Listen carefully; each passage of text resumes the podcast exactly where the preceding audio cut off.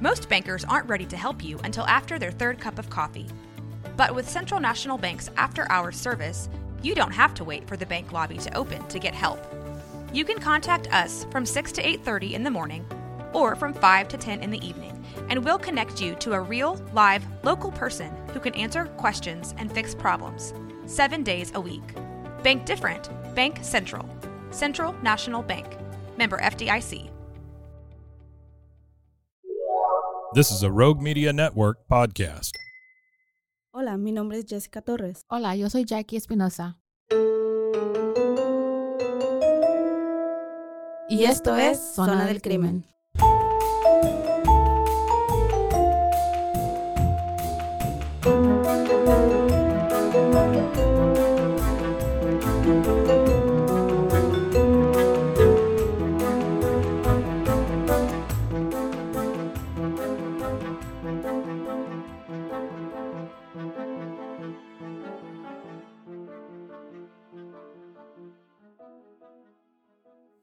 Hola y bienvenidos a otro episodio de Zona del Crimen. Yo soy Jackie Espinosa. Y yo soy Jessica Torres. ¿Cómo has estado? Bien, no me he enfermado, güey. Eso Ah. para mí ya es como. Un Ya alarmé, sí, ya Ya. alarmé. Una, otra semanita sin enfermarme y no me quiero salar. Todos en la casa andaban enfermos, actually. Ahorita hay una pandemia de RSV. Ay, no. Todos están agarrando RSV. Eso, hasta, la, hasta ahorita, todos los de mi casa estamos Bien, sanos. bien. So, hopefully así se queda toda la... Hasta que pase el frío. Esperemos. Ah, mi esposo ahorita andaba bien malo también, pero es como. No voy a ventilar. No, es que los Pero- hombres con una cosita están muriendo. Son unos babies. Fíjate que no, no es eso. Es de que ya tomaste la medicina. No, Ya tomaste la medicina. no. Ya te tomaste la medicina. Así. Y yo así Oh de que, güey. O sea, Yeah, yeah. tienes más Entiendo. de 30 años. Tómate la puta medicina. Yeah, Es exacta, sé exactamente de lo que estás hablando. Pero ¿sabes por qué le insisto mucho? Porque tú sabes, güey, de que un estornudo, ay, Jessica, ya Ah, valió. Por eso, es de que, "D- don't you know me? Deberías de tomarte unas estas como the called um, Energy C o Oh, girl, I live on those things. Dale a tu marido para que así se le... Yo vivo en esas cosas. Y como él es muy raro realmente que se enferme, como que, eh, le vale. ¿Qué, qué? Pero como Yeah. una se la pasa enferma siete meses de 12 meses del año. necesito ese refuerzo y Yeah. necesito que seas también solidario conmigo Yes, y te tomes tus vitaminas cuando tienes que tomarlas. so Pero funny. bueno, so far, so good. Ya, no hay... Toca madera, güey, porque no nos sé. queremos enfermar. No, y luego ya ves, ya que he mirado cómo me pongo yo, o sea, he estado Ya. aquí ah, grabando y es de que, güey, me estoy muriendo. Tú estás allá muriéndote, no, just like... Lo bueno que no Ya me he sé. enfermado de ti, algo que venga de ti. Well, Porque si yo me enfermo, se enferman los chicos. Fíjate que yo soy demasiado consciente de, Ya, ya, ya. de No, sí, otras personas sí. y es de que yo me vale que me critiquen, yo uso mi mascarilla o trato lo más, realmente si me siento de la fregada, ¿sabes qué? Por, por tú, también Por, por, por cuidarte a ti, no, no, no voy a, no voy a salir. Así, Ujú. así soy, de que me siento mal y no salgo. Sí, varias veces hemos dicho, ¿sabes qué? No me siento Ujú, bien. y tú Es sabes. Ya. Bueno, Pero bien, salud. ento- gra- ¿Qué más queremos? ¿Qué más? salud. Ya, nomás que llegue el salón de dinero. eh, ya somos señoras. ya Güey, cuando lo único que estás agradecida es por la salud. Ya, ya- ándale, Ya, ya te resignas a que, bueno, pero hay salud. Ya, el ya. típico, ahora Ey, entiendo. ey. Ey. Qué agusticidad. Ey. El ¿Cómo agua, el de ese del sereno. ¿Cómo? I don't know, but ¿Qué, that's qué dice? Ya se sienten los aires de, ¿dónde dice? Ay, no, me- no sé, no me I acuerdo. forgot. La está poniendo fresquecito. Ey. Ey. It's so funny. Anyways, We need Hoy- to do a TikTok that. hoy te toca a ti con tu historia. Ujú, ujú, ujú, Yo ujú. nomás me voy a sentar a relajar. Relájate. Y I'm ready. espero que no hayas comido antes de venir. Mm, Porque no, no te conozco y creo que. No, tú sí tienes estómago. De hecho, Yeah, I para do, I do. así. Soy yo la culera. Ah. y, y, y no La sé por qué lo hice. Sí, güey, está, este caso que les voy a traer hoy, prepárense. So you está- have to do a trigger warning. I do. Advertencia. Sí, claro Yes. que sí. Una advertencia porque te, te lo juro que está, mira, bien. it's Está como lo de la semana pasada de la Taylor Swift Business, así como así de feo. Ah, está más feo. Ay, cabrón. Sí. Más cabrón que darle sexo oral a un cuerpo muerto. Está, yo creo que, mira, ahí, la there. llevan. It's up there. Ajá. Está en ese top. Casi, mira. Cachucha. Ajá. Está ahí entre. Porque en esta no hay necrofilia, güey, pero sí hay muchas cosas bien culeras. ¿Es de un asesino serial o un caso Sí, single? sí, sí, sí. Ok, mira. Pues para ya no porque ya, a dar, me intrigaste. Como dijo Jackie, advertencia. Hay contenido demasiado, demasiado sensible, incluyendo muchas cosas de sadomasoquismo Mm. involuntario, No consensual. no consensual. No involuntario, perdón. Jackie. Ay. Bravo. Yo le celebro a Jackie cada vez que aprende palabras nuevas en español y que le no salen como más natural. Ujú, porque Jackie está Mi aprendiendo. español se me está poniendo mejor. I know- I noticed that. Yeah. Yo sí lo he notado. como Entre más casos y ya tenemos un año y lo practicas ya mucho más. Ya, ya, sí, porque Porque no, No, no, ¿por qué no, no? no te salía. Pero bueno, sí, una advertencia. Porque este caso está, mira, retorcido, está, es, es dark, está Ay, grotesco, es, es, es feo. ya me emocioné. Ya que emocionada y yo de que no. Ok, bueno. Tú con miedo y yo eh, emocionada. El nombre de la persona del asesino de hoy que vamos a tratar se llama David Parker Ray. No sé si te Mm. suena conocido. Es de aquí. Es de aquí, lo cual yo, sabes que casi yo de aquí no, pero dije, este Yes, I think que está sí escuchado. súper, güey, yo no lo conocía. ¿Es it the toolbox killer? It sure is. I knew it. Well, it's ¿Qué not, the- it's not, it's not the, it's not like that. Le dicen de um, toy box Oh, toy box Yeah, killer. Yo killer, dije toolbox. Ok, Yeah. ok, ok. que en español sería el asesino de la caja de juguetes. Y es Mm, como se le fue nombrado. Y güey, o sea, si tú ya lo conoces, entonces yeah. un poquito Un poquito. Te voy a traer unos detalles porque es, es un caso larguísimo, como siempre trato de resumírselos aquí, pero está, hay demasiado, demasiada, demasiada información que puede ser bien como overwhelmed también, Ujú. Pero les traje aquí resumido y como los más importantes y los updates que ha, ¿Qué ha habido? que ha habido desde que pasó este caso. ¿ok? Como les dije antes, este caso, pues en mi opinión, es uno de los casos y perfiles seriales más retorcidos y enfermos que les he presentado al menos yo. Cabe mencionar que se re- eh, recomienda una vez más discreción, vienen cosas bastante fuertes y pueden ser extremadamente sensibles para algunas personas. Como dije antes, este asesino se le conoce como The Toy Box Killer o el asesino en la caja de juguetes. Y lo vamos a conocer un poquito de su background, como siempre le damos ah, un poquito del background de los asesinos.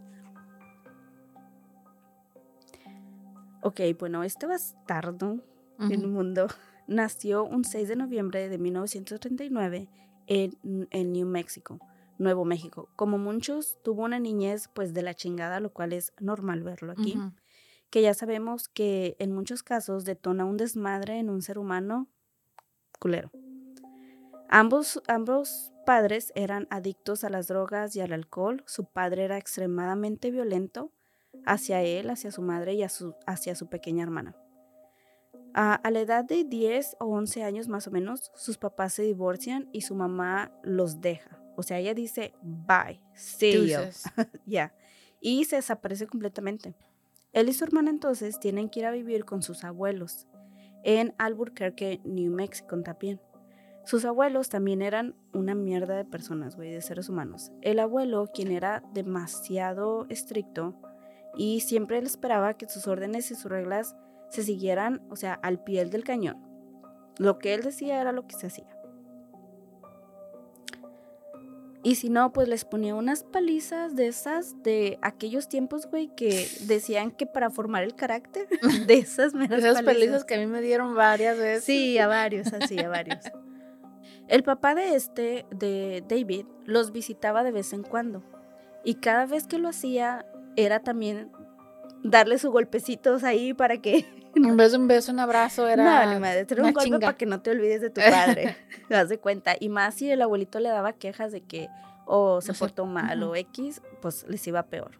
En la adolescencia fue su padre quien lo introdujo a las revistas pornográficas. Pues porque ya estaba en edad, ya estaba en edad de hacerse hombrecito. ¿A, qui- a cuál edad fue esa? Eso fue durante su adolescencia, como de los 12 en adelante. Lo empezó a, le empezó a Asma, eso introducirlo. no es. Claro que no, pero pues. Es que son machos y son hombres y esa es mentalidad. Y esta historia, pues obviamente, Ya, ya, sí, of course, sí, tenía que tener estas tipo de mamadas, pero bueno. Pero, para acabarla de amolar, este no era cualquier tipo de pornografía. Snuff. Nene, no, no. Era pornografía de sadomasoquismo. ¿verdad? Que para la época, güey, era algo pues, súper escandaloso y nuevo, Ujú. prohibido, sucio, como le quieran decir. Era más que tabú el, el tema ah, del sadomasoquismo. Aclarando que no se juzga, si a ustedes les gusta, ahí ustedes hagan su pedo siempre y cuando, como dijo Jackie, sea ah, Consensual. consensual y que es para disfrutar, ¿ok? Ya. Aclarando. Pero este tipo de contenido a David le agradó Y le agradó mucho. Le excitaba demasiado el imaginar poder lastimar en el acto sexual y que hubiera personas que disfrutaran sentir dolor de, este, de esta manera. David nunca fue bueno para la escuela y muy apenas graduó la secundaria, aparte de que toda su, su el tiempo que estuvo en la escuela fue bulleado Mm. todo, todo el tiempo. Él, se la- él fue bulleado porque era demasiado tímido. Entonces de cuenta que se lo chingaban en la casa y luego también Se la en la chingaba en escuela. sí. Pobre.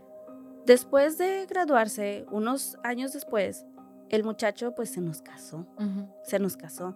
Se agarró a una muchacha mucho más chiquita que él.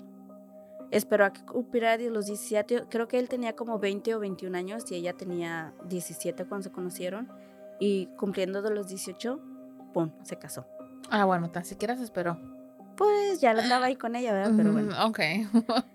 También ingresó al ejército de los Estados Unidos, donde ejerció en la especialidad de mecánica aeronáutica, ¿ok? Siempre, siempre, siempre. ¿Verdad que sí son como una red O flag? militar o policía. Por eso Yes. con red flags. Donde Para mí sí. Res- No, respetamos, pero Nah, nah, todos nah. sabemos. Yo sí, porque he conocido excepciones, no podemos Sí, sí, sí. Pero es que sí, la mayoría del tiempo Mm, La mayoría del tiempo cuando están en el ejército o cuando son tienen algún tipo policías de posición así. Ajá.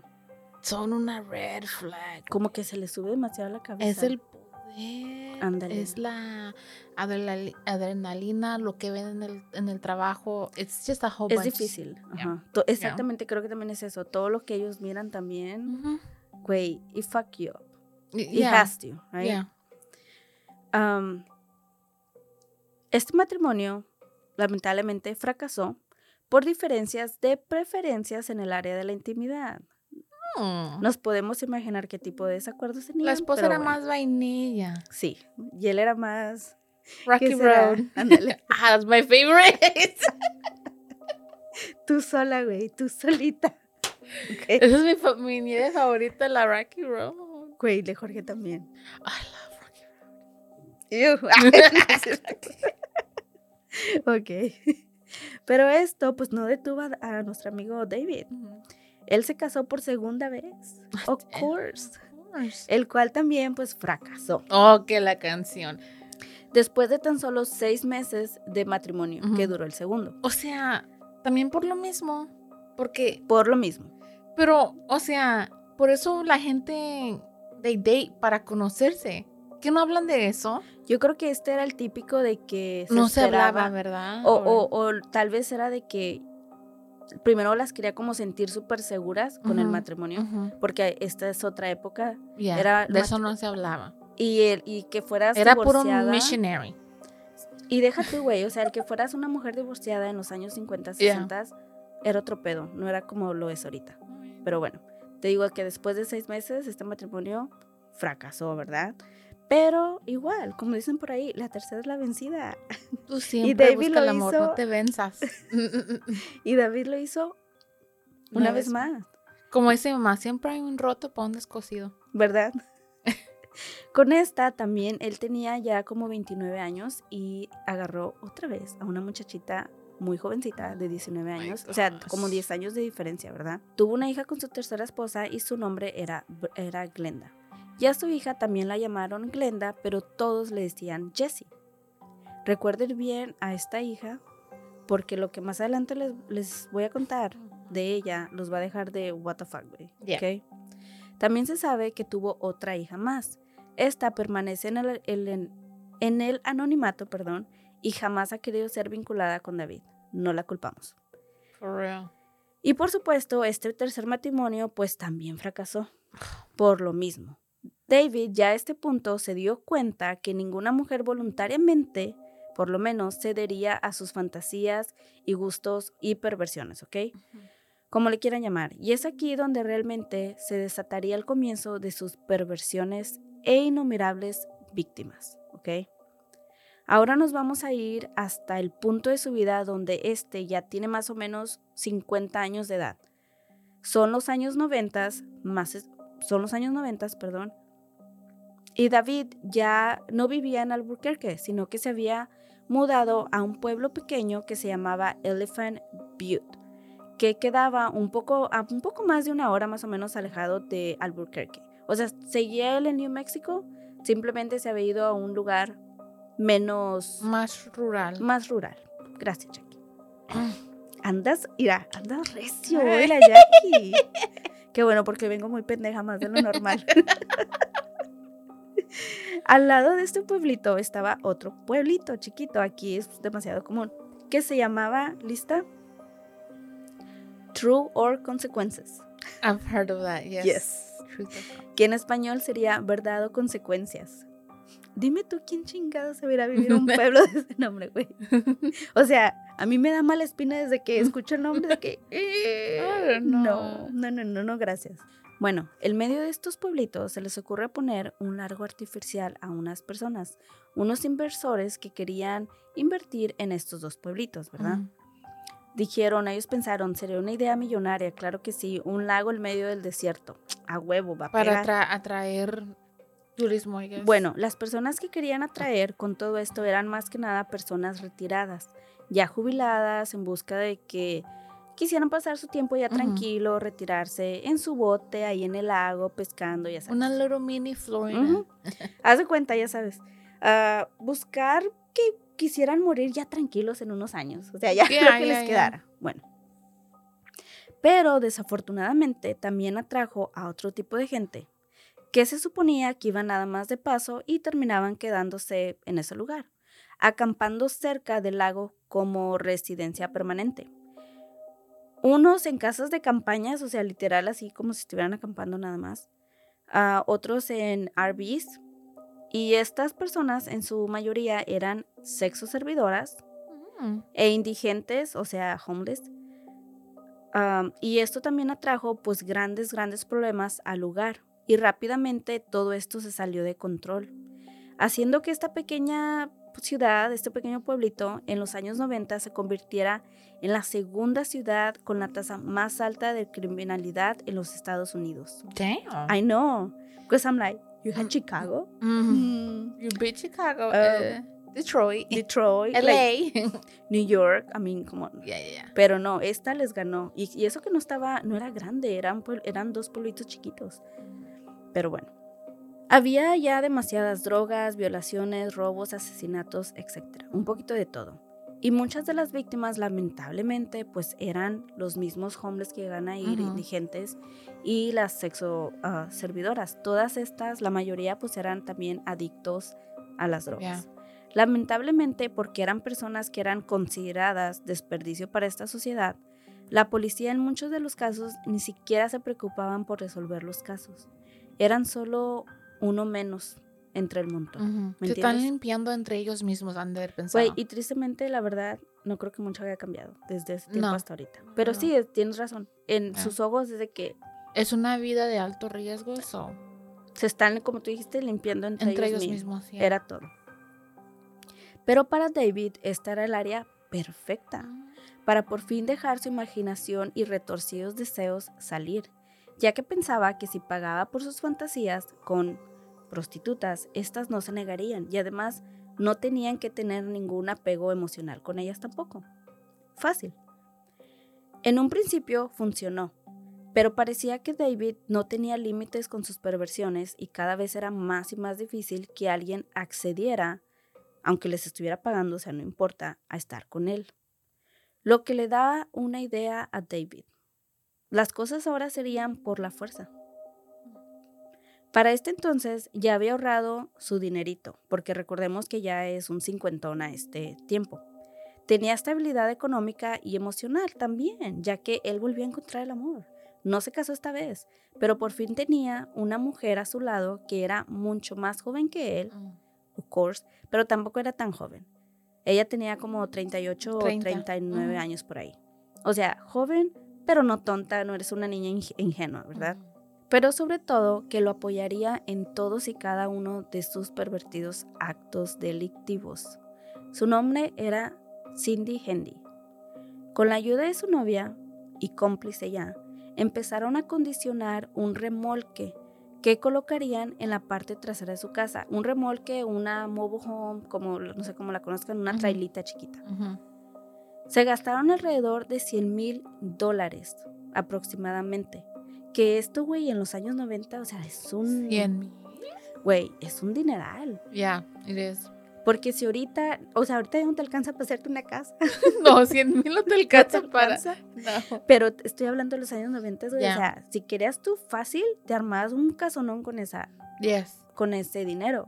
Pero ellos no, ellos les alcanzó para hacer esta trailita. Y dices, ah, madres, pues qué chingados. Era una double wide. Era la trailita, Ah. no even, era, era chiquitita, así como los que usan para um, cuando tú rentas un, ah, una truck, ¿cómo se llama? Hulu truck? No, Hulu. Una haul. Ese Una U-Haul. U-Haul. Hulu es de Hulu, los, Hulu es the streaming services. te digo, hoy ando, no he comido, comí muy temprano más bien. Ya, y que usas para cuando te vas a mudar, cosas, cuando te vas a mudar, era casi así, o sea, chiquita, güey, no de tan, no, era un ajá. tamaño grande. Más adelante sabrán por qué invirtió tanto dinero en esta traila que les estoy diciendo, ¿ok? Así fue como David hizo que de sus sueños, pues lo que es una realidad con este remolque, al que llamó su cajita de juguetes, como dije en un principio. Él mismo lo llamó así. Del cual hizo uso por años antes de que su contenido fuera descubierto, y esto sería gracias a su última víctima, quien logró escapar después de tres días de torturas inimaginables. Su nombre es Cintia Jaramillo. ¿ok? Cintia era una sexo servidora que tuvo la mala suerte de toparse con este monstruo. Cintia era una chica de 22 años de edad quien fue secuestrada por David y Cindy. Ella nos cuenta cómo sucedieron las cosas en un- una de sus declaraciones. Dijo que David le había ofrecido alrededor de 30 dólares a cambio de sexo oral y que este se encontraba arriba de su pequeño RV. Él tenía un RV y ella en ese momento se encontraba en Albuquerque. O sea, de viajaron, güey, para encontrar a, a víctimas. No lo hacían ahí mismo No, en el pues, pueblito ujú. donde estaban. Ella cuenta que en cuanto se subió, fueron a la parte trasera, pues para concluir el negocio, ¿verdad? Entonces David le da el dinero y ella se voltea un momentito para poder guardarlo. En ese momento, él sacó una placa de policía y le dice que está bajo arresto. Ella se resistió porque dice que se dio cuenta de inmediato de que la placa se miraba ridículamente falsa. O sea, casi casi de juguete. Hubieras invertido un poquito más en, En tu eso. fake bag. Y que en cuanto ella iba a abrir la puerta, ella dice que, o sea, miró como en la punta de sus dedos, donde apenas iba a tocar la Hendo, La chapa. la chapa para ir a la Ay, No, no, no, no, ando recio hoy. ando Gracias. Jackie. La iba, ajá, para abrir la puerta. Este, el hombre, el hombre, perdón, gritó el nombre de Cindy, la cual salió también de la parte trasera del RV, sosteniendo una picana eléctrica, que es como un bastón o un palo eléctrico que se usa para arriar al ganado. Y con esa, pues, sopas. También ele- La electrocutó y dice que rápidamente pues perdió el balance y se aturdió y por unos momentos perdió el conocimiento. Después la esposaron a un gabinete del, del RV y David comenzó a conducir. Ella dice que rápidamente se dio cuenta de que estaba en una situación peligrosa. No, hombre, mensa. Apenas. Ay, babosa. Ella dice que ella rompió su propia regla de nunca subir a Airbnbs o ir a las casas de los clientes. De los clientes. Siempre en el carrito. Pero dice que ese día andaba necesitada. For Y- 30 damn dollars. 30 dólares, güey. Hell no, I would Ujú. have hundred dollars. What the hell? Yo hubiera sido una sexo servidora cara. Dice, yo voy a hacer bien mi trabajo y mi trabajo lo vale y mi trabajo lo cuesta. I know what it's worth. Bueno, pues nuestra amiga no sabía eso, Jackie, no. Luego en los 90 Ella a lo mejor 30 era Era más de lo que, ay, güey, nada más, nada más un, una, ¿cómo decía? Un Una una mamadita, una. Una mamadita. una wiwi, dice. Nada más aquí por 30 dólares a huevo. Y se le hizo fácil y pues se subió, ¿verdad? Ay, no, eh, no deberíamos estar bromeando con esto. No. Pero bueno. Ella trató de mantener la calma de cualquier manera para poder pensar. Dice que empezó a tratar de zafarse de las esposas y que de hecho logró aflojar una de ellas. Se aflojó un poquito de la muñeca, pero que en un mal frenón que, que David dio, ella rodó y se dieron cuenta de que se había librado de una de las esposas. Chinela. Ya sé, mala suerte, amiga, no tu día. Después de esto, la golpearon una vez más y le advirtieron que se mantuviera quieta si quería salir con vida de esa situación. Dice que no recuerda exactamente cuánto tiempo estuvieron en carretera, pero que después de un rato manejando por fin se detienen y es cuando llegan por fin a la casa de David y de Cindy. Ella dijo que cuando llegaron y entrando a la casa, una de las primeras cosas que, que ella miró es que había muchas, muchas cruces o crucifijos, como le quieran decir, Ay, Y muy que- religiosos. según, no, a 100%, güey. Shut the fuck up. Y que todas estas estaban volteadas al revés. Ow. Oh, damn. Lo siguiente que vio fue una cama en medio de, de lo que era la sala, yo creo que de la casa, de la cual ella fue amarrada de pies a cabeza, amordazada y también le colocaron un collar de perro para mantenerla encadenada también de este. La desnudaron completamente y después David se sentó en una silla y mirándola puso una grabación en una que estaba siendo reproducida en una grabadora con su propia voz, donde prácticamente le decía por qué estaba ahí, para qué estaba ahí y le describía las reglas que debería de seguir, entre otros detalles. Déjenme decirle que la grabación duró un poquito más de 50 minutos, casi la hora. Eso no se las voy a poner aquí, ¿verdad? No, pero ya me está dando sueño nomás de escuchar a este Solo güey. por esta, o sea, es muy, lar- es muy larga, güey. Ya. Pero sí les voy a resumir uno de los pocos puntos de su contenido más adelante, ¿ok? Pero prácticamente pues era una cinta tipo introducción. Ella nos cuenta que después de esta grabación, David ya no estaba en la habitación donde ella se encontraba, hasta él mismo le dio hueva, güey, de que ahí quédate Like, tú escuchando. Sí, like, man, me mamé. Hay que resumir. Él ya no estaba ahí, él se fue. Pero que ella dice que ella podía escuchar cómo estas dos personas estaban, o sea, de lo más normal con su vida cotidiana.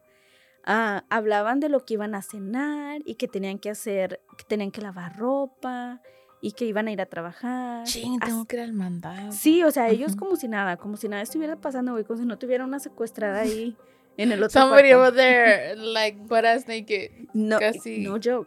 Y eso ella dice que le daba más miedo, güey. La que tranquilidad, como si ajá, nada. Con la tranquilidad que lo Ujú. estaban haciendo. Ella dice que se dio cuenta de que obviamente no era la primera vez que Ujú. Lo hacían, incluso en la, en la cinta que ella estaba escuchando, él mismo lo dijo, que no, o sea, esto es como que del diario, es del pan de cada día para nosotros. Es un hobby que lo Prácticamente. hacen, ya.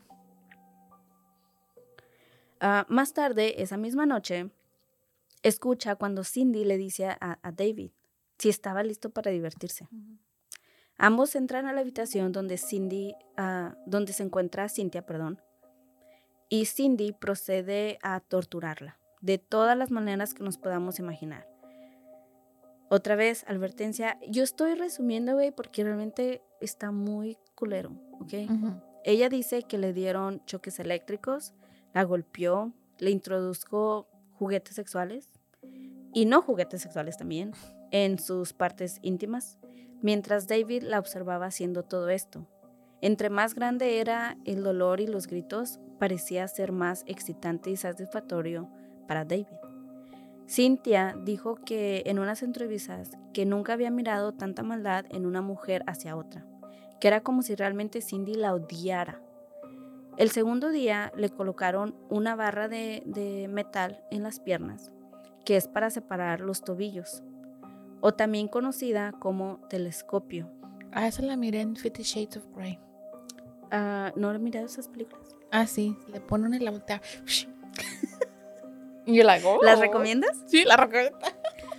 Pero les recuerdo que pues este no era un separador de tobillos que se abría como el convencional que nosotros conocemos.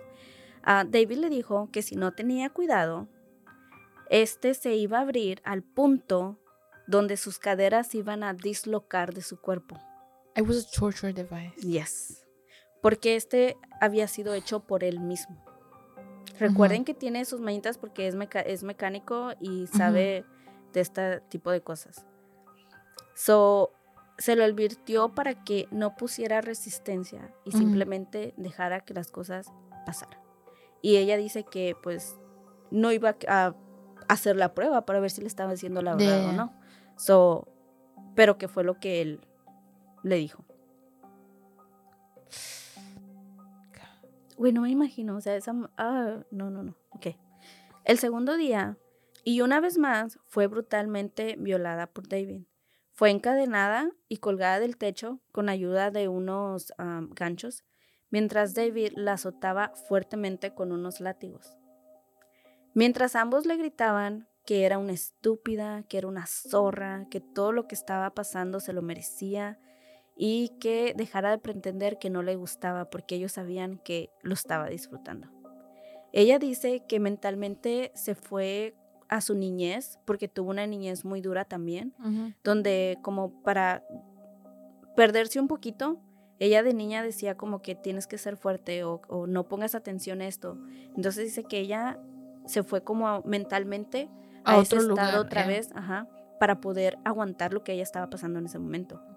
Era torturada por horas con distintos ah, artefactos sexuales, unos de los cuales, como dije antes, David había creado él mismo. Dice que cuando terminaban la volvían a regresar a la cama y la volvían a amarrar y que ellos se quedaban usualmente abajo en el piso como en una cama improvisada. Ella en la cama y ellos ahí en unas cobijillas y ahí se quedaban ellos este, dormidos. Did they have sex afterwards? With them, like with each other. Como like, ajá, como like toda esa tortura que le hacían a ella, los prendía a los dos y luego los dos tenían relaciones o no? Ah, no, era más David con ella, con la, con, con La víctima. la víctima. Okay. Era más para el, siempre fue más como el placer de él, también de ella, pero, Ella era más seguirle la corriente a él y tener pero ella hombre también decía que ella le excitaba que él se excitara. Mm, ¿Me entiendes? So, Verlo a él. Verlo a él, exactamente. Ella dice que después de la segunda noche, ellos se acostaron ahí, pues a un ladito, ¿verdad? Como si nada hubiera pasado. Y que podía escuchar un poco de su conversación entre dormida y no de lo débil que ella ya estaba. Mm.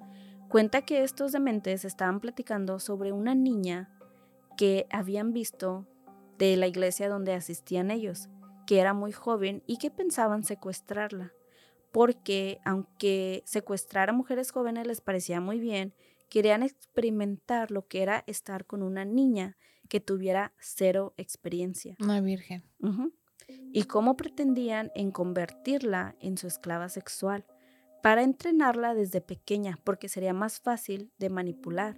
Sabrían que una niña tendría demasiado miedo y que no se iba siquiera a negar a hacer ningún tipo de lo que de las cosas que ellos les, le iban a pedir. Dice que el dolor físico en el que se encontraba superaba cualquier cosa imaginable, al punto donde partes de su cuerpo estaban completamente adormen- adormecidas, perdón. Sabía que estaban ahí, pero solamente sentía un dolor en general, ah, donde ya no podía ni siquiera distinguir de dónde procedía el dolor. Y dice que pensaba que no había manera de que una niña pequeña pudiera sobrevivir lo que ella estaba viviendo en ese momento. Y que dos personas hablaran de esto como si fuera algo tan normal y natural. Dice que nunca en su vida ha sentido tanto miedo como vio y sintió en esos momentos de estas personas. Dice que solo pensaba en una cosa y era completamente morir, ella misma quitarse la vida sin darle la satisfacción a estos dos de que ellos se la quitaran, porque ella estaba segura de que iba a morir, pero que simple y sencillamente no había manera de escapar. Pero que esa conversación sobre esa niña se quedó estancada en su cabeza toda la noche y sabía que tenía que escapar. Ella siendo víctima de abusos cuando fue niña sabía exactamente qué pasaría si estos malditos llegaran a cumplir su cometido con esta niña. Al siguiente día, David vino a la habitación donde se encontraba ella y le dijo que estaba muy satisfecho hasta el momento con ella. O sea, casi casi como perrito, güey, fue de que good girl, hace cuenta. Hasta es y que cuando regresara, perdón, del trabajo le tenía una sorpresa muy agradable que era hora de ir a la caja de los juguetes. Ella no sabía obviamente de qué chingados estaba hablando este hombre, pero fue lo que le dijo. Y que la dejaría descansar por lo menos la mitad del día antes de irse. Perdón. Y que la dejaría descansar por lo menos la mitad del día para que recuperara fuerzas. That's so nice of him. Right. Antes de irse, la desató de las manos y los pies y solo la dejó amarrada por el cuello con el collar de perro que ella este, le habían colocado. Después se despidió de Cindy, le entregó las llaves de los candados y las cadenas y le dio un beso y se fue. ¿Se imagina eso de que, ok, mi vida, nos vemos? Bye, honey. Al rato, ahí te encargo a la secuestrada. Más tarde le seguimos. Así me lo imaginé. No sé, pinche gente enferma. Uh, Cynthia dijo que ella sabía que tenía que aprovechar esta oportunidad, ya que David se iría a trabajar y solamente quedaría con Cindy. And now, a word from our sponsors.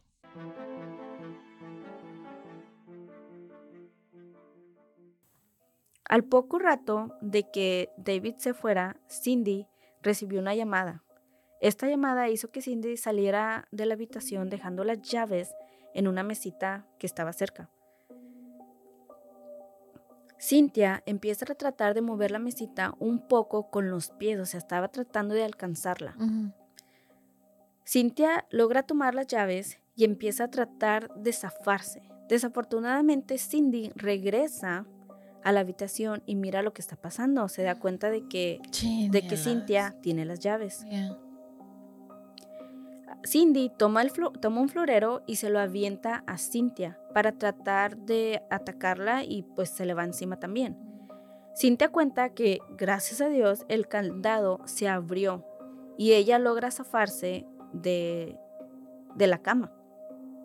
Y así de mujer a mujer tienes más chances de darle una madriza y escaparte que con un hombre. Pues ella dice que, que ella tal vez inconscientemente o por gracia divina, no sé cómo le quieres decir, dice que ella, el no resistirse en todo lo que le hicieron y a pesar de estar tan débil, sintió que eso, esas pocas fuerzas que tenían era como si las hubiera guardado para ese preciso momento. To fight back. To fight back. Porque ahora, como digo, se encontraba en una pelea que ella sabía que era su vida entre la vida y la muerte. Una mujer le hubiera puesto Ella sabía que era hora o nada. Dependía de Sácale los ojos a la bandeja.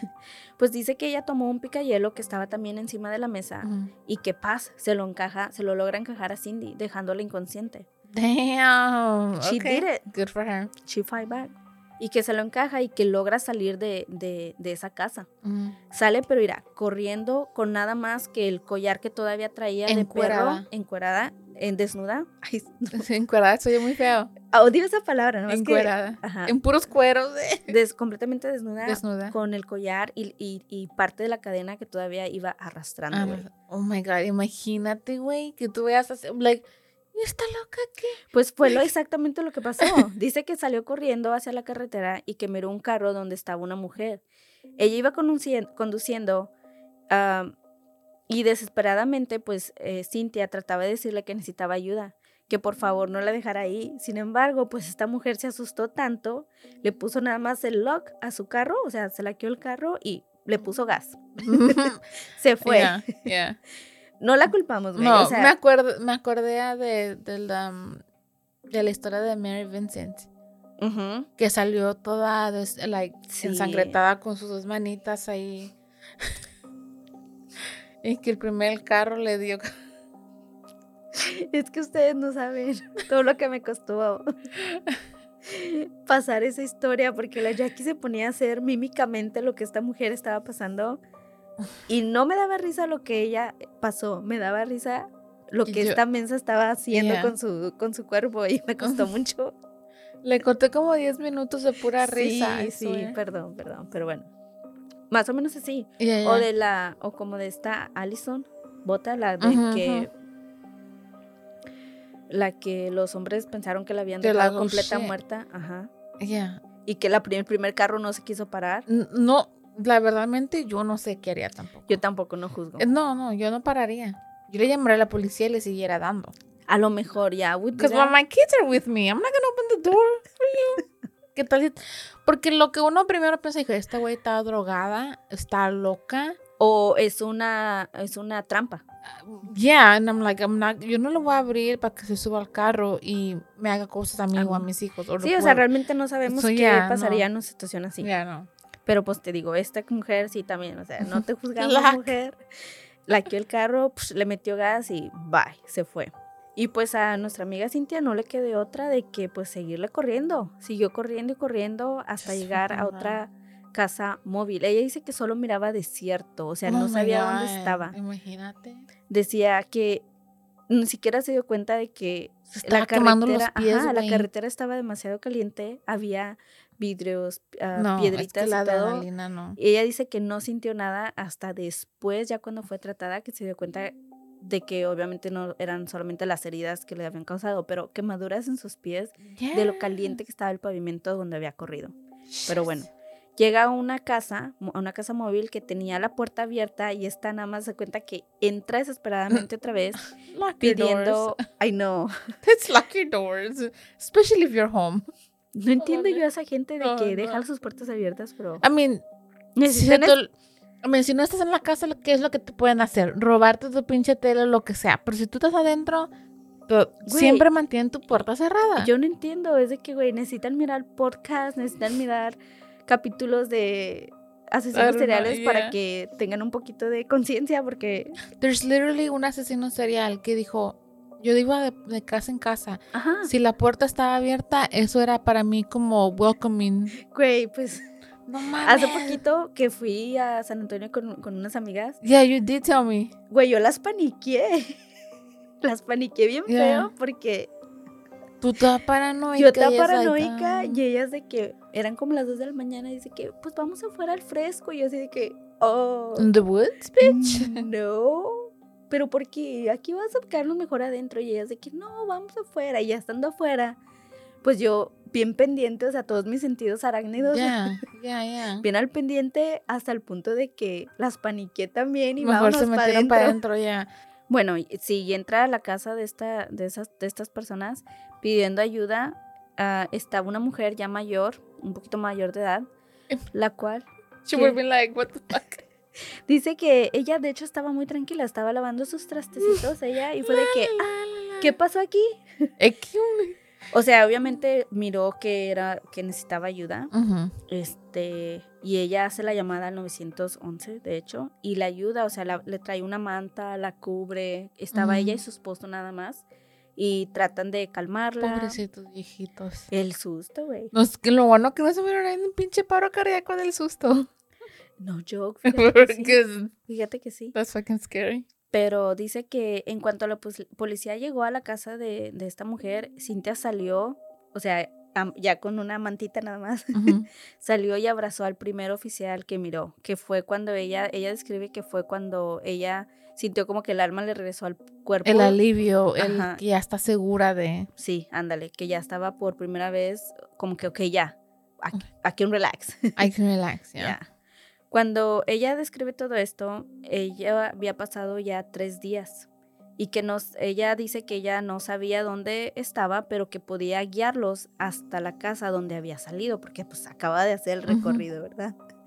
A las pocas horas, sorprenden, ah, sorprendentemente, perdón, encuentran a David y a Cindy no escapando, sino que estos estaban buscando a Cynthia.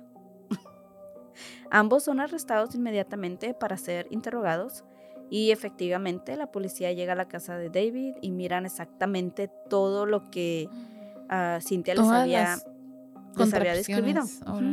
Era evidente que ella no había estado ahí pues por voluntad propia. Sin embargo, la sorpresa más grande que se llevaron fue cuando ah, fueron a la parte de atrás donde estaba la, la, el- el- la trailita esta que les digo que Su cuarto. el remolque, ajá, que fue cuando todos se dieron cuenta de que esto era pues mucho más grande de lo que se podían imaginar. Este remolque, como les dije antes, estaba construido con un solo propósito, y era el propósito del dolor y tortura. Estaba completamente insono, insonorar, perdón. Estaba completamente insonorizado, 100% a prueba de ruido, así que también con Así como aquí. más o menos Más o menos. así que también con todos los suministros y herramientas que necesitaba. Mm. Como que y ustedes dirán, pues qué contenía, qué tipo de suministros, a qué te refieres. Los... Aquí se les voy a contar y les voy a decir. Es por esto que David se gastó más de 100 mil, acuérdense, dólares en llevar todo esto a cabo. Al entrar te encontrabas de todo un poco. Al final del remolque está una cama que se utiliza usualmente por los ginecólogos. Ay. En el techo trauma. había espejos para que la víctima pudiera ver exactamente lo que Oh, estaba pasando. Había sierras, cuchillos, agujas, herramientas quirúrgicas, látigos, cadenas, correas, una caja tipo como ataúd, forrada también por dentro como con piel y también antisonora, o sea, sin ruido. Había bastantes suministros médicos, o sea, medicamentos. Había pinzas para electrocutar y muchos juguetes sexuales que eran realmente intimidantes. Porque Mm. unos incluso habían sido otra vez ah, construidos por el mismo David. Por ejemplo, hizo varios consoladores, o sea, o dildos, como quieren decir, con tubos de plástico de tubería de PVC. De todos los tamaños. Uno en particular que resaltaba mucho y llamaba mucho la atención por su gran tamaño era uno que en la punta tenía como si fueran como un montón de clavos o espinas, piquitos, no sé, que sobresalían hacia arriba. Y esta cosa era grande. Había sido puestos ahí para rasgar y cortar la piel cuando fuera introducido. Oh my God. Yo les dije que estaba fuerte. No me quiero ni imaginar, güey, las víctimas en las que este pendejo usó es esto. So, literalmente destrozó su vagina, sus úteros, todo. Todo. Todo su todo. parte. Ay, no, qué feo. Yo voy a poner unas fotos de estos artefactos en Facebook cuando estén escuchando. Pueden ir y van a estar ahí. Ah, también hizo unas cuantas máquinas, el mismo, de penetración, donde la punta era extremadamente agresiva en velocidad, tamaño y material. O sea, eran de diferentes materiales. ¿Sí sabes de lo que estoy hablando? verdad? Estas cajitas que pues o venden y que son eléctricas y son para penetrar de manera pues ah, automática, pero otra vez, estas son utilizadas para placer. Estas tenían un... Las, hizo con el Las, fin de... las Sí, modificó y de lastimar. O sea, era su lo que él quería. Estos objetos eran obviamente peligrosos y no los convencionales que, como digo, eh, a veces hemos visto en, en venta. Había pósteres de pornografía por todos lados, fotografías de otras víctimas, pero solamente de los cuerpos, no de sus caras. Había joyerías que se presume pues que era de las mujeres que posiblemente habían estado ahí. Había dos cámaras de video, así como muchos DVDs.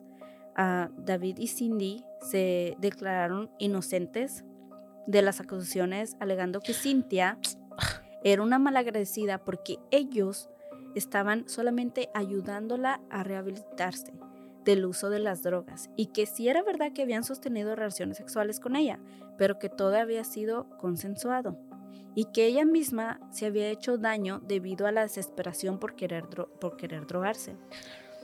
En mi opinión, güey, yo siento que esto es por esto que David elegía este tipo de víctimas, porque él sabía como que he could get away with it, como que maybe se podía zafar de la responsabilidad.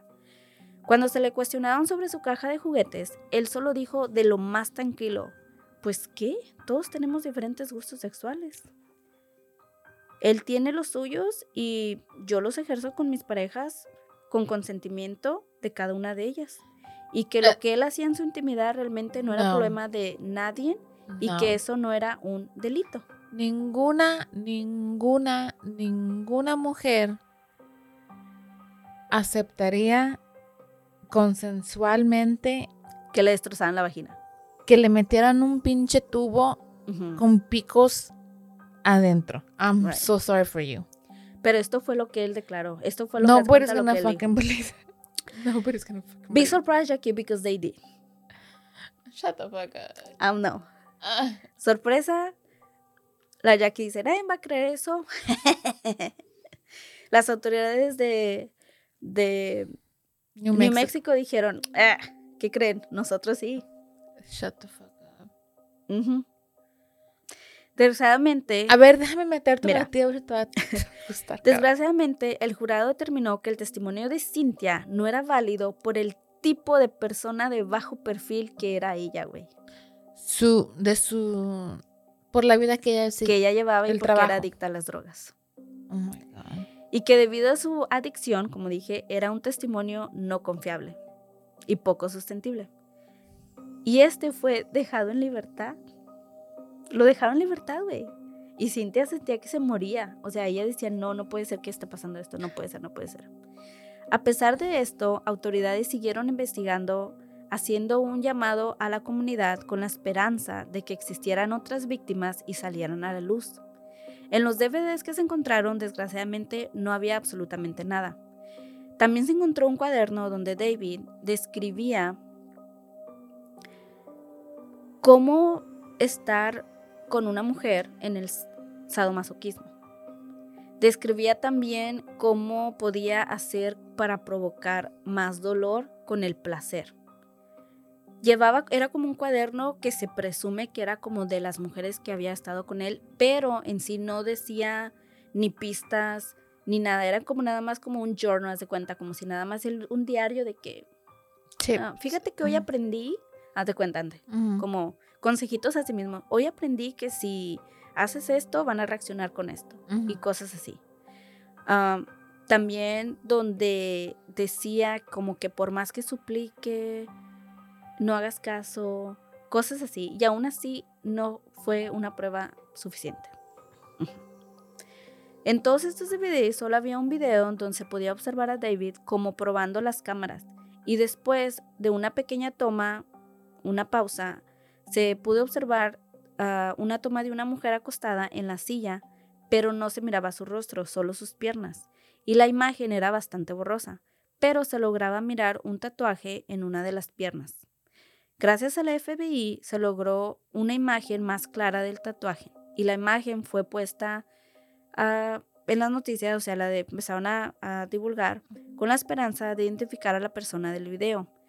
Esto tuvo frutos y nos llevó a, conocer, perdón, esto tuvo frutos y nos llevó con una mujer que se llamaba Kelly Garrett.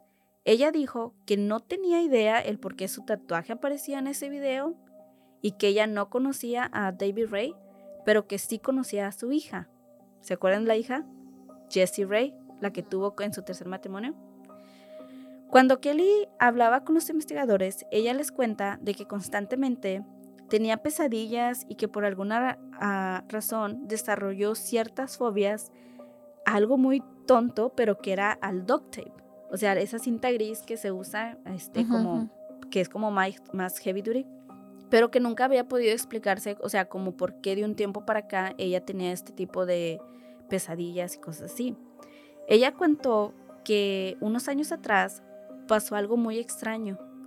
En junio de 1996, Kelly se encontraba con Jesse en un bar, festejando porque tenían mucho de no verse. Esta, uh, Jessie, había, se había casado muy recientemente, pero esa noche había discutido con su esposo. Ella se fue, se encontró a, a Jessie, platicaron, bla, bla, bla. Ella contó y recuerda que de repente se había sentido muy mal y muy mareada, a pesar de que solamente había tomado una cerveza. Y que ya, pues, confianza con Jessie, le dijo que él ya quería irse a su casa y que si por favor la podía llevar. Que lo último que recuerda es estar con Kelly, quien la subió a su auto para según llevarla. Después de eso, tres días después, apareció casi moribunda, abandonada muy cerca de la casa de sus suegros. Ella, aún desorientada y sin poder recordar absolutamente nada, no pudo dar una explicación de dónde estuvo todo ese tiempo. Su esposo asumió que se había ido con alguien, había tomado, se había drogado de más y por eso no podía recordar nada, y que todo ese tiempo seguramente lo había estado engañando. Nadie le creyó a esta mujer, ni su esposo, ni la policía, nadie, ya que no podía recordar lo que había pasado en estos días. La policía tampoco hizo nada. Su esposo se divorció de hecho de ella ese mismo año porque nunca le creyó. Y ella regresó de donde ella era originalmente, a Colorado. Destrozada y con una laguna en su cabeza por no poder recordar lo que había pasado. Y que después de eso ella dice que simplemente no lo habló más, lo habló más perdón, porque sentía demasiada vergüenza. Sin embargo, la policía trató de presentar esta prueba ante el juez en el juicio, aunque se temía que su testimonio fuera inválido ya que él no, ella no podía recordar lo que había pasado. Sería difícil que fuera tomado pues en serio su testimonio. Y tal cual, así David quedó en libertad una vez más porque su, testimonio de ella no, no era sustancial. Ah, en el primer juicio, Tampoco se les permitió presentar evidencia como la grabación de la que Cintia habló, así como el cuaderno que les dije antes con las notas, y de cómo él decía de no caer en el chantaje de víctimas. Se piensa que se, vio a que miembros del jurado conocían a David y este era muy querido de hecho en su comunidad. Sus ex compañeros de trabajo testificaron a su favor, describiéndolo como un excelente ser humano amable y siempre dispuesto a ayudar. La policía no se dio por vencida ya que se creía que ellos sí creían que estaban frente a un asesino serial o algo por el estilo y que había mucho mucho más víctimas de que no estaban enterados y que este claro no actuaba solo. Empezaron a investigar más a fondo a Jessie, a su hija, y se dieron cuenta que otra amiga de ella había desaparecido en el año de 97, Marie Parker, y la última vez que fue vista fue vista con Jesse, en un bar también, igual que la otra. Esta negó tener algo que ver con la desaparición de esta mujer. Sin embargo, testigos también apuntaron a otra persona, un joven llamado Dennis Roy, y que, miran, y que los miraron a ambos acompañando a Mary el último día antes de su desaparición. Fueron a hablar con Dennis y mira, este, este hombre de aquí, él habló él soltó toda la sopa. Este confesó que había llevado a Mary a la caja de juguetes de David y que ahí pues la habían violado y eventualmente David le ordenó que se deshiciera de ella. Y le dijo cómo lo hiciera. Él le dijo que le dijeron que obviamente pues se tenía que quedar callado o él sería el siguiente en desaparecer. También les, les dijo que sabía dónde estaba el cuerpo de esta. Sin embargo, cuando fueron y buscaron el cuerpo, los restos ya no estaban ahí, ya no se encontraban en ese lugar. Había sido muy obvio que alguien había retirado los restos del cuerpo de ahí. O sea, el David se les alentó. Igualmente, gracias pues a este testimonio de este hombre, se pudo tener, se pudo tener mucha más evidencia para el juicio de David que se volvió a retomar nueve meses después del primero. Esta vez fue un nuevo, un nuevo juez y nuevos miembros del jurado también. Gracias a este testimonio, también su novia Cindy y su hija fueron arrestadas. Cuando el juicio comenzó de nuevo, Kelly tuvo que dar su testimonio una vez más. A pesar de que aún seguía con sus lagunas mentales que no permitían recordarle exactamente lo que había pasado durante el juicio, David dijo y admitió conocer a Kelly. Dijo que todo fue consensuado una vez más y que los, y los juegos sexuales entre ambos se habían tornado más extremos a petición de ella misma. Mm. Se sabe que durante este tiempo que duró el juicio, a Kelly le mostraron el video donde ella aparecía. Y tal vez suene un poco, pues, en desgracia para nosotros, porque Kelly de hecho logró recordar lo que había pasado a ese un tiempo después. Más para ella fue como un sentimiento de alivio de finalmente saber qué pasó. Yo preferiría no haber sabido. Yo también, pero como te digo, ella tal vez simplemente fue como que, bueno, que ya sé por lo menos qué fue lo que pasó, ya sé la raíz de este problema, ahora puedo como tratar estos problemas. Con el testimonio de Kelly, de Cynthia y ahora de Dennis, ya tenían un juicio más sustentado. Además de esto, Cindy, finalmente la novia, habló y dio su testimonio en contra de David y lo que ella sabía de cada una de las víctimas. Una de las pruebas más importantes del juicio también fue la grabación de David, que él le ponía a sus víctimas, la misma de la que Cynthia había hablado en su testimonio y que por alguna razón no había sido permitida que se escuchara la primera vez que se llevó a juicio a David. Y esta vez no fue así, y esta grabación sería lo que hundiera definitivamente a David. Aquí yo les voy a resumir un poquito, güey, de lo, de lo de la grabación, de lo, de lo que decía esta grabación. Empezaba con Hello, bitch. Hola, zorra, como perra. decir perra. Yo sí la escuché toda, está muy culera, güey. Muy All culera. the 50 minutes. I did. Ah, hell no. No, ni lo sientes, güey. Porque realmente te quedas You're en like- shock de cómo esta chingadera de persona, Ujú. esta caca andante, es capaz, ¿cómo alguien, güey, es capaz de hacer estas cosas? So, so- se las resumí súper, súper rapidito. Una de las cosas. Él les decía que... perdón. Él les decía que, había, que sí había sido secuestrada, que sabía que tenían miedo, pero que estaba bien, que no le importaba. Él decía que iban a ser sometidas a mucho dolor, que de que de eso no tuvieran duda y que fueran preparándose como mentalmente para eso. Decía que se preparaban, que se preparara porque iba a ser penetrada por cada uno de los orificios de su cuerpo, no solamente vaginal y anal Mm. porque básicamente ella fue llevada ahí para ser usada como esclava sexual. También decía las reglas sobre no resistirse y no morder, y si desobedecía el tipo de castigo que éstas recibirían, como el de arrancarle sus propios pezones. Que iba a ser violada todas las veces que ellos quisieran. También decía que él tenía un grupo cercano de amigos, los cuales muchas de las veces iban y esta iba a ser violada también todos. por todos. Como dije antes, una de las de sus favoritas armas para torturar era el separador de los tobillos que lograba dislocarte las caderas y él le decía que si no obedecía era uno de los castigos que iba a llevar. Decía, si estás aquí es porque eres un buen pedazo de carne y nada más. No me gusta matarlas, pero si es necesario, quiero que sepas que lo, que lo haré. Una de las cosas que más... Toda la pinche cinta está bien perturbadora y bien pinche sádica, güey. Enferma. Pero una de las cosas que también él dijo era de que a veces le gustaba dar un show a sus amigos cuando, mira, cuando venían. Y ese show era de que ella iba a ser amarrada y puesta en cuatro, por decirlo así. Ah, y que le dijo, a veces doy un show a mis amigos, pero a ti no te va a gustar. Porque serás cogida, penetrada por mis perros. Porque a mí me excita ver eso.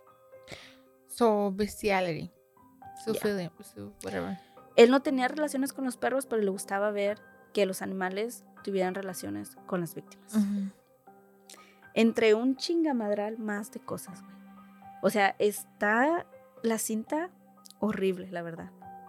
No, no imagino ser esta víctima, estar ahí y estar escuchando todo y cada una de las cosas que se te van a hacer.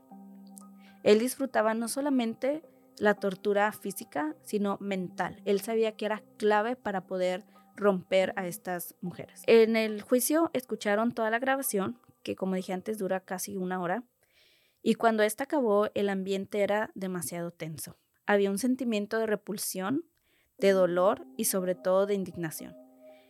Y así, por voto unánime, David fue declarado culpable y finalmente el 16 de marzo del 2001 fue sentenciado, perdón, fue sentenciado a 224 años de prisión. Mejor Aunque hizo un trato con la policía para que bajaran la sentencia de su hija. De 200 a 100. No, de hecho a ella este no se le pudo comprobar que participó. Mm. So, de hecho nada más le dieron como cinco años de cárcel. A la hija. A la hija. Pero gracias a que su papá hizo el trato, fue, ella, la hija solamente estuvo dos años y medio. What the fuck? Cindy fue condenada a 36 años de prisión, aunque solo sirvió 19 años y salió libre en el 2019. Mm. Actualmente vive en Montana, donde ya se abrió una petición de la comunidad para que ésta se vaya de este lugar. Porque no nada más eso, vive cerca de una escuela y en cuanto las personas se enteraron de quién era, obviamente es de que, ah, ah, no te vas a quedar aquí. Dennis, el que habló, ¿se acuerdan? Que fue el que de volada dio, dijo que había pasado con la otra mujer. También fue, también fue sentenciado a 36 años de prisión.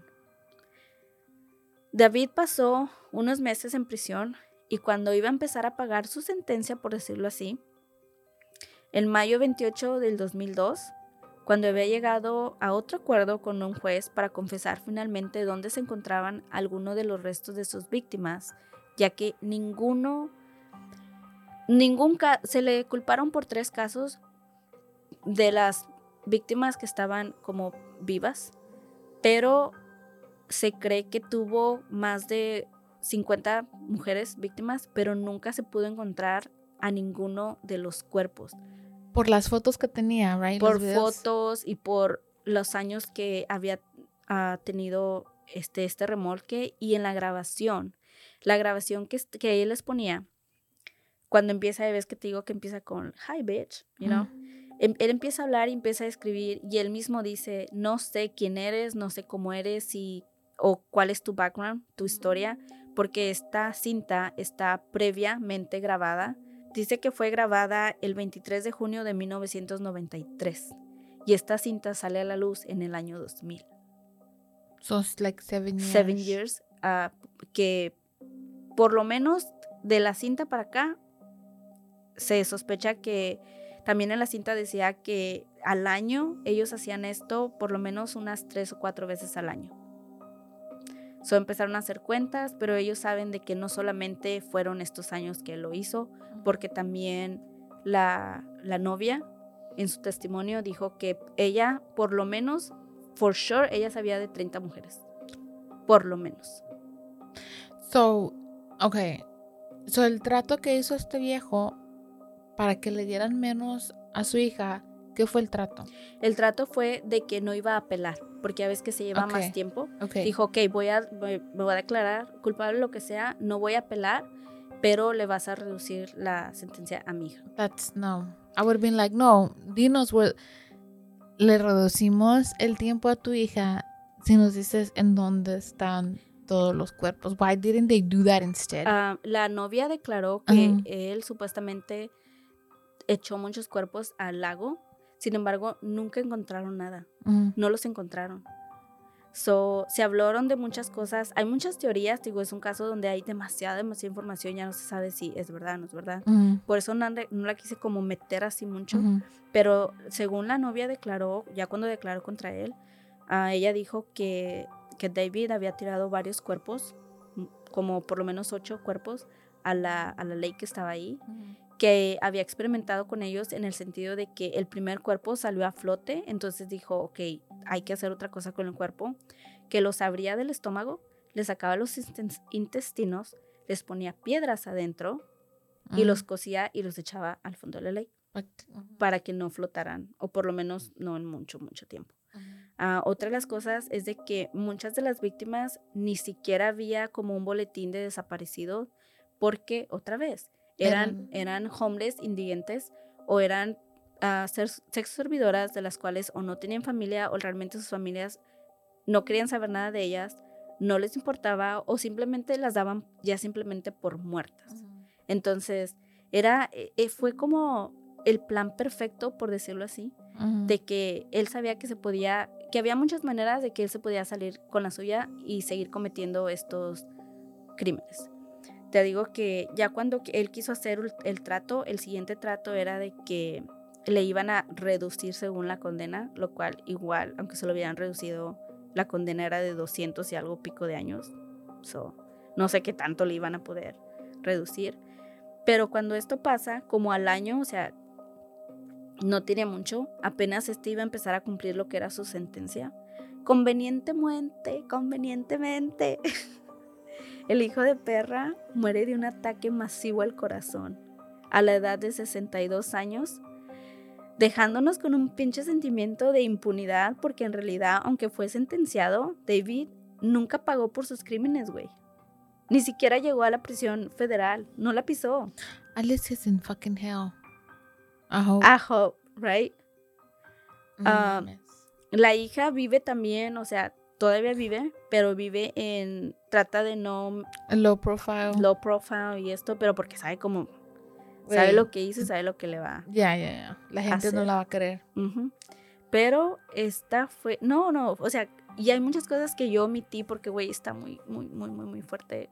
Quieren saber más, vayan a YouTube. Hay muchos, muchos, muchos videos. Pero pues esta fue la historia del asesino de la caja de los juguetes. ¿Qué les pareció? ¿Qué te pareció, Jackie? No estoy satisfecha. Me neither. Pero yo dije, si yo me Se hubiera quedo- quedado ahí el hijo de su perra todos los 200 años. Murió a los 62 años. Cuando lo capturaron, él ya tenía 59 Ya años de edad. Ay, perdón. So, ya, as- fue como que toda su vida prácticamente se salió Well, con la suya. Hopefully le dolió el heart attack really bad. I mean, I don't know. ¿Quién sabe? ¿Fue don't know. masivo o dicen que ¡pum! es rápido? Es rápido. Pero- Chingada. Esta fue la historia de la semana de hoy. Me gustó, pero no. Te dejó Pero no me dio mi final feliz. Sí. No, Quería no que lo- sufriera el güey. no y luego tuvo. las hijas y la novia. No, no, no. Güey, está muy retorcido porque It's la not- hija era cómplice y le ayudaba a traer víctimas. Güey. ¿Y cómo puedes actuar tú como, eh, como dijo la, la primera, la. Jaramillo? Like, que ella no podía creer que una mujer le hiciera tanto esta cosa tan fea a, a, otra mujer. O sea, que no pudiera ser sentir empatía Yeah, yeah, de lo que estaba sufriendo, de lo que estaba ah, pasando. Pero les doy muchas gracias. Gracias a ti, Jackie, por haberme escuchado. Gracias a ustedes. Ah, esto fue Zona del Crimen. Nos vemos aquí la próxima semana. Yo soy Esca Torres. Y yo soy Jackie Espinosa. Hasta la próxima. Adiós.